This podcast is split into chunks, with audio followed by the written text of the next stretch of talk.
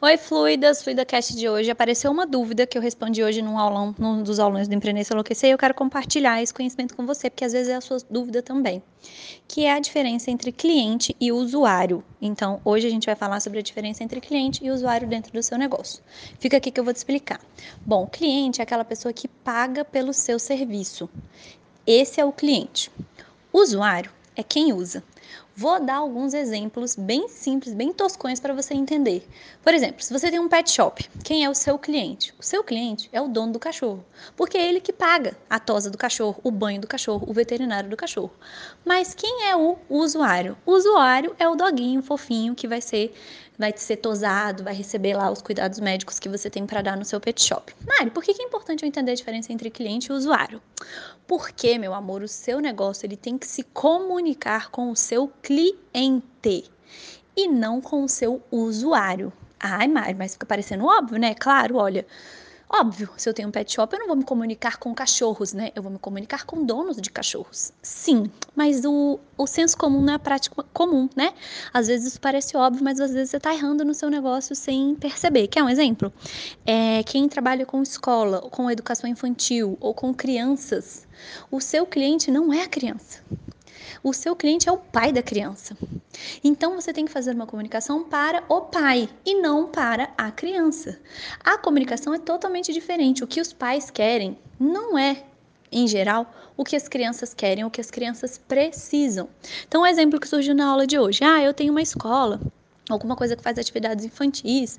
É, então, sei lá, no meu Instagram, eu tenho que falar sobre as fases de desenvolvimento da criança, eu tenho que falar sobre como é, a criança gosta de brincar, ou eu tenho que falar sobre pai, como você pode entender as fases do seu filho, como você pode ajudar o seu filho a se desenvolver, como você pode ter uma rotina mais tranquila com as crianças em casa. É muito diferente. A, a, a diferença parece que ela é sutil, mas ela é muito importante.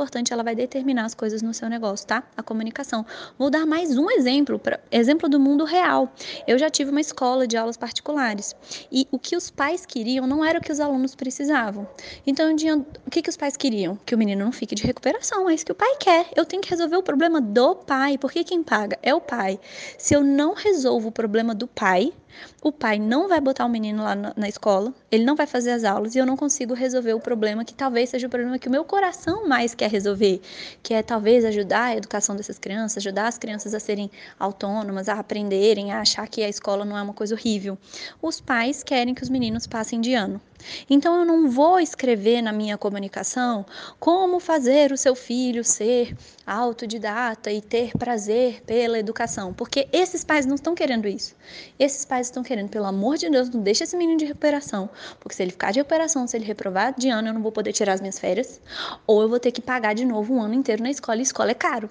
Percebe a diferença? Então, hoje a diferença entre cliente essa é a diferença entre cliente e usuário que você tem que ter clara aí na sua cabeça para você não confundir as bolas na hora de comunicar o seu negócio, tá bom? Vou deixar um chat aqui para você me dizer, é, para gente, para eu entender algumas coisas aí sobre o seu, sobre o seu negócio. Você já, já entendia, você já sabia a diferença entre cliente e usuário não?